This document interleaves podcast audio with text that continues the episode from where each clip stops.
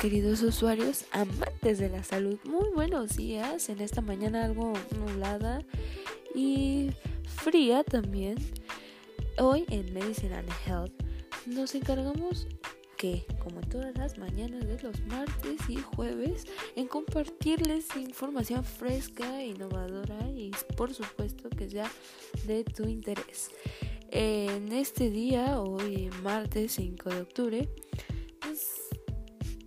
encargamos de um, compartirte ahora un tema algo misterioso, no solo para mí, sino también para especialistas en el tema del trato de síndromes. Es un tema algo complejo de entender cuál es el factor causante exacto o saber más específicamente sobre por qué es que existen anomalías eh, a la hora de que el ser humano pues se desarrolla y va creciendo conforme pasa la vida. Pero bueno, eh, antes de comenzar, te recuerdo que estamos en plataformas como Facebook y Spotify donde puedes descargar y repetir y por supuesto compartir las veces que tú desees este podcast ya que es gratis, totalmente gratuito y pues mmm, qué más que compartir la información porque es sumamente valiosa y es uno de los temas que, que es importante eh, compartirlo porque estos tipo de personas eh, necesitan, necesitan un, apoyo por los distintos retos que enfrentan día a día con tal de buscar el mejor tratamiento. Pero pues también cabe recalcar que también es, me enfocaré más en hablar en el síndrome de Poland o síndrome de Polonia que en un momento adentraremos. Mientras toma asiento, relájate y disfruta de la información. Muy buenos días y comenzamos.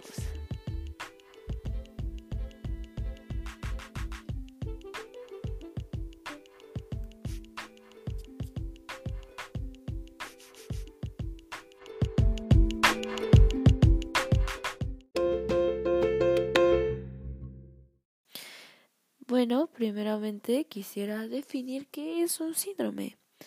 Eh, un síndrome básicamente es el conjunto de síntomas o, como hemos venido manejando el término cuadro clínico, que presenta una persona y que puede o no tener una enfermedad como causa subsecuente. Eh, estas personas que poseen estos síndromes tienen una gama eh, bastante extensa y variada de sus síntomas que pues básicamente afectan la imagen de esa persona pero se ha comprobado que las personas que tienen un síndrome pueden tener la mayoría puede tener una vida normal puede vivir puede vivir plenamente y no hay necesidad de someterlos a eh, tratamientos médicos. Pero esto dependerá de qué tanta sea la gravedad, porque hay síndromes que también pueden tener o poseer ciertas eh, manifestaciones secundarias que el paciente pueda presentar. En este caso es cuando realmente se necesita una intervención y difícilmente uno como paciente recibe esa atención específica y adecuada y de manera eficiente y además que sea eficaz. Es también caemos como en ese conflicto de cuál es la diferencia entre un síndrome y una enfermedad.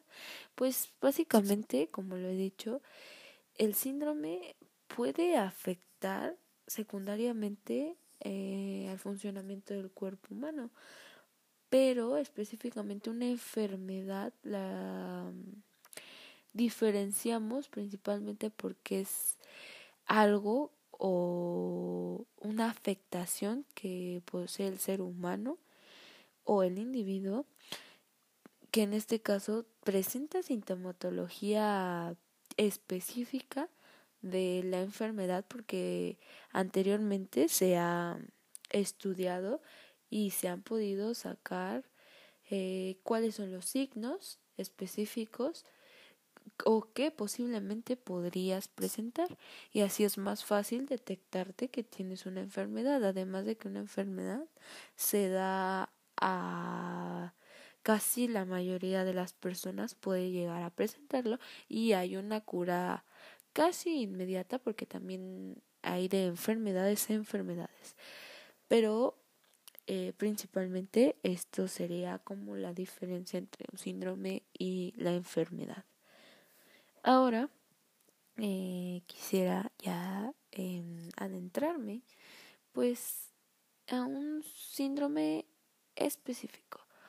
Pero antes eh, me gustaría mencionarles cuáles, porque hay tipos también de síndromes y pues no está de más conocerlos.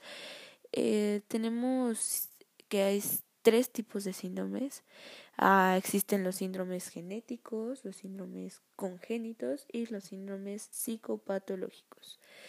Estos pues tienen ciertas características. Eh, únicamente iré mencionando pues este el a qué se refiere cada una generalmente. En el caso de los mm, síndromes genéticos, tenemos que un síndrome, un tipo, es un tipo de síndrome que contiene ciertas afectaciones desde el ADN. Eh, ¿A qué nos referimos a esto? A que hay ciertas deficiencias y muchas veces eh, esa multiplicación o duplicación del ADN se ve afectado. En estos casos es cuando empezamos a tener ciertas anomalías. Es en el caso a nivel ADN. Los eh, síndromes de tipo congénito lo podemos identificar a base o básicamente es cuando nosotros estamos dentro del vientre materno y eh, el feto empieza a tener ciertas anomalías, ciertas afectaciones desde el vientre materno. Es por ello que muchas veces si no se da como esa atención, no podemos eh, darnos o percatarnos que el feto eh, pueda más adelante en la etapa de su desarrollo pues presentar un tipo de síndrome que básicamente o principalmente nos hemos casi la mayoría de los síndromes se pueden percatar durante el desarrollo de, del individuo. Mm, hay veces que puedes salvarlo desde el vientre materno, pero la mayoría de los casos el, el bebé nace bien y eh, o puede que desde a edad temprana se pueda detectar, pero los síndromes existen Em, como dijimos, gran variedad. Entonces, depende a qué órganos esté afectando, será el nivel de cómo nos daremos cuenta.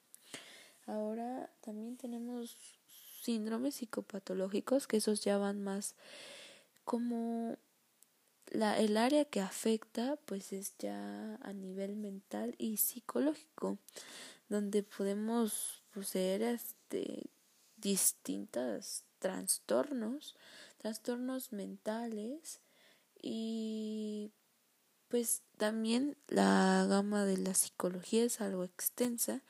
Y claro, eh, como dije, también los síndromes llegan a ser algo extensos, ya que hay una gran variedad de síndromes que, claro, eh, no podemos tocar todos, pero para mí se me ha hecho un tema interesante el síndrome de Poblan.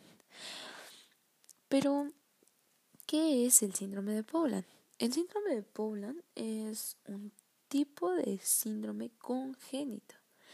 Eh, fue descrito por primera vez en 1841 por Alfred Paulan como la anomalía de Polonia o síndrome de Paulan. Se describe como un subdesarrollo o ausencia de músculo pectoral que se hunde al esternón en un lado del cuerpo. Siempre ocurre en un lado del cuerpo. Y eh, puede venir con afectaciones secundarias que puede ser nada más esa deformación o falta de crecimiento del músculo pectoral o ya en los peores de los casos puede venir con ciertos afectaciones ya más profundas que necesitan una atención médica.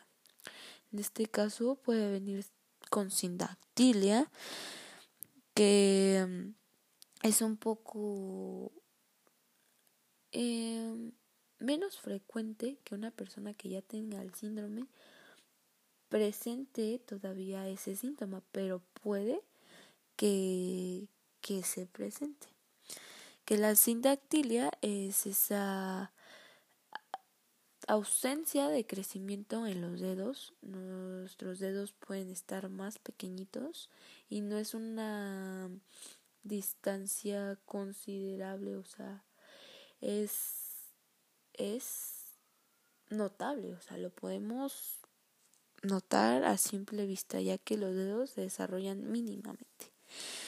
También podemos ver malformaciones en la caja torácica, ausencia de costillas, eh, también ausencia del miembro superior homolateral eh, o en el peor de los casos también se ve que hay dextrocardia. Dextrocardia es cuando el corazón se sitúa en el lado derecho y es cuando ahí podemos tener también afectaciones secundarias. Para esto, pues debemos de saber por qué se produce. Mm, actualmente, especialistas no tienen la causa, aún la desconocen, pero eh, han llegado a, a base de estudios eh, han llegado a deducir que puede que una de las causas sea que en la sexta semana de gestación de la madre haya un corte de, en el sistema vascular, un corte de sangre que impida ese ese correcto esa correcta circulación hacia las venas de, en, este, en este caso del feto. La vena que se ve afectada en este síndrome es la vena subclavia que debido a esa interrupción del flujo sanguíneo durante el desarrollo, antes del nacimiento, pues se verá afectado ya que esta arteria es la principal encargada que se lleve a cabo todo el desarrollo de los tejidos que posteriormente formarán la parte de la caja torácica. del cuerpo. Entonces, esa interrupción sanguínea se verá reflejada desde que nace o cuando comienza su desarrollo.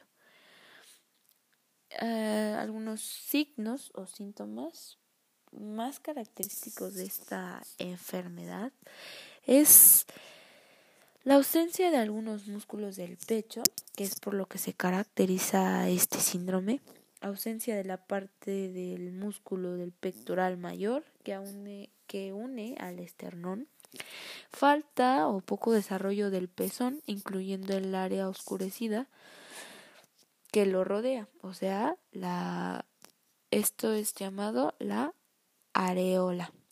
En las mujeres también puede presentarse la ausencia de fracción o de todo el seno y los tejidos subyacentes. Esto es mejor conocido como amastía. Eh, de, también puede presentarse de dos muy juntos que se llama braquidactilia, que es básicamente como si no tuviéramos esa separación de los dedos, esa inmovilidad, es, tenemos inmovilidad. También podemos tener este es la falta de crecimiento de los dedos en nuestras manos, llamada sindactilia. Eh, también existe una ausencia de vello en las axilas, poco desarrollo en la piel en la zona normal y tiene una capa más delgadita. Em, posee también poco desarrollo en la, en la caja torácica, o sea, a veces también en el homoplato, la, como que mm, estas proporciones no son proporcionales, las partes del cuerpo no son proporcionales.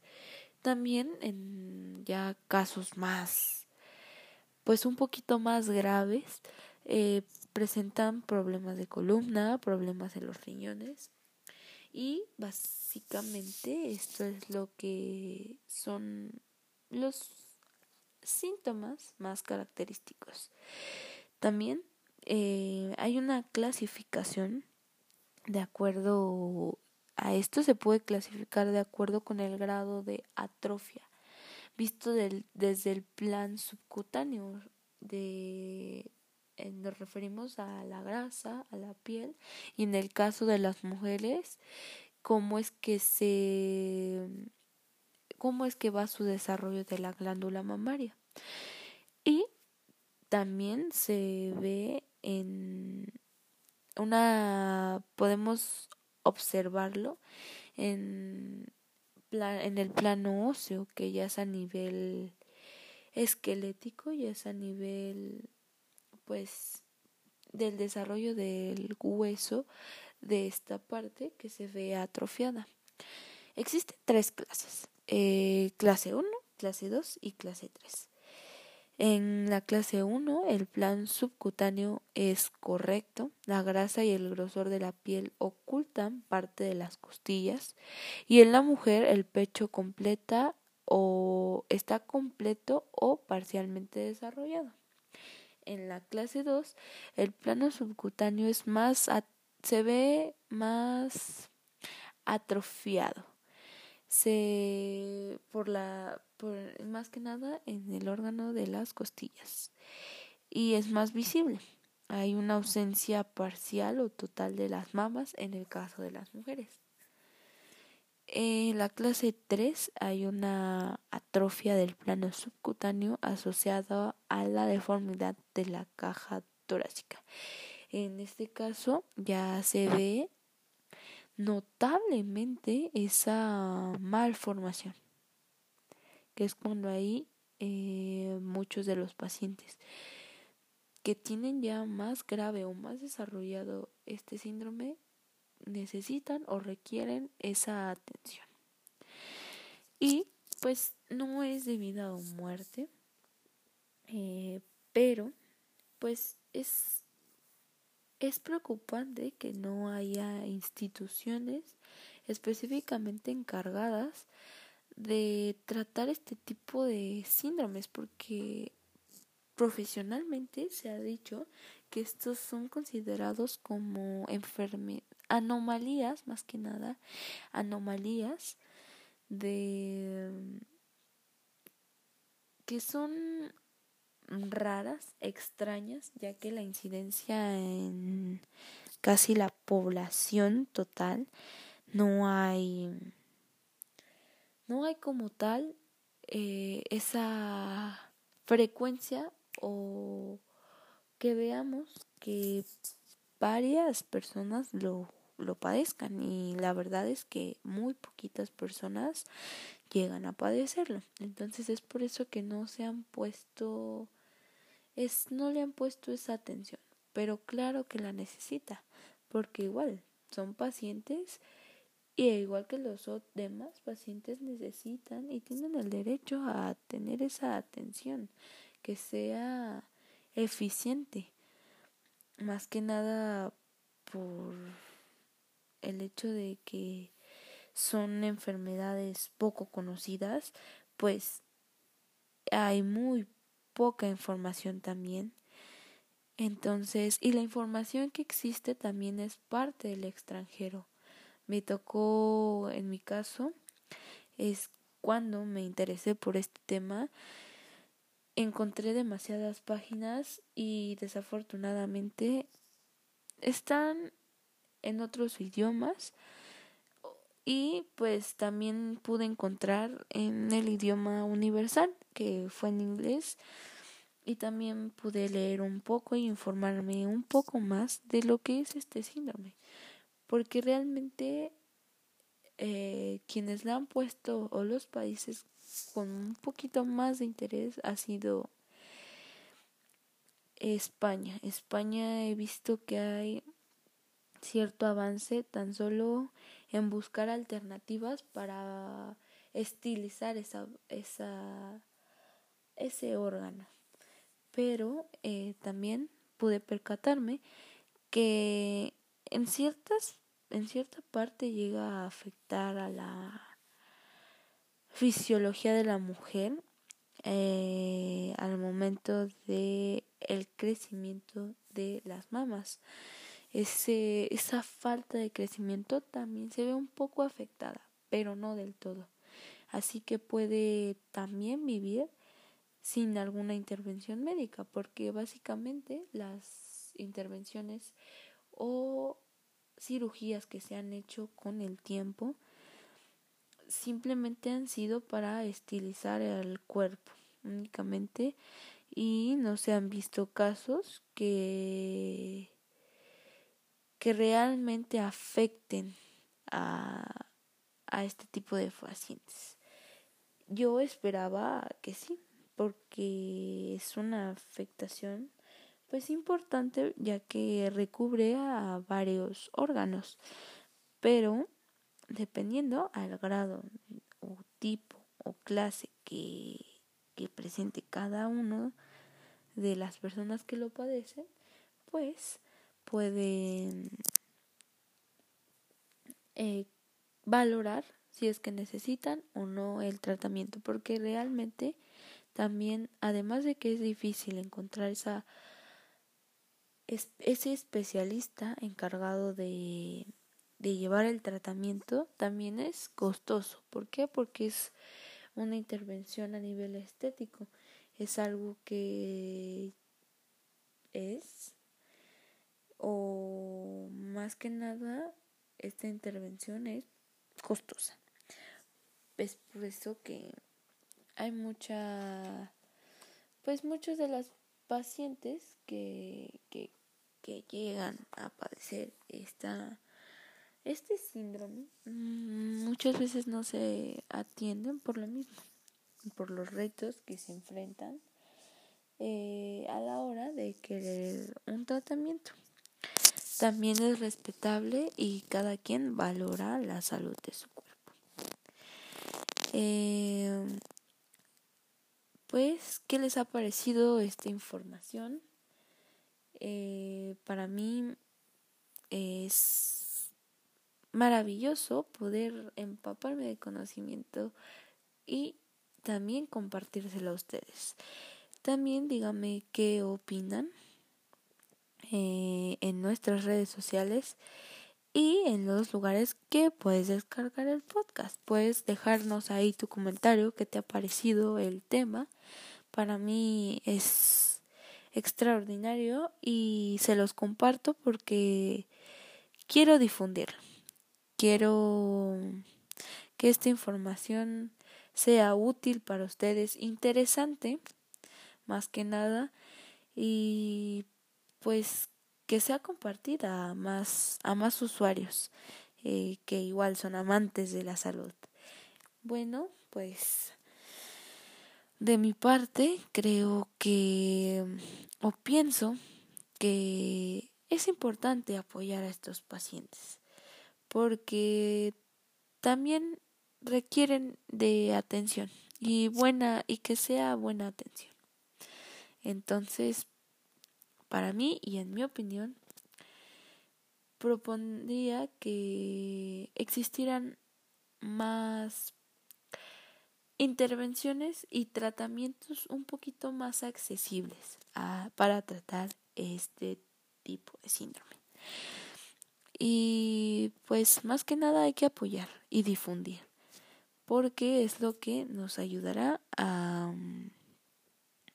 a que la información llegue a muchos de nuestros usuarios, de nuestra, de las personas que nos oyen. No, tal vez no a diario, pero pues que se tomen un tiempo para poder reflexionar y escuchar a, a qué nos referimos. Bueno, de mi parte es todo. Muchas gracias.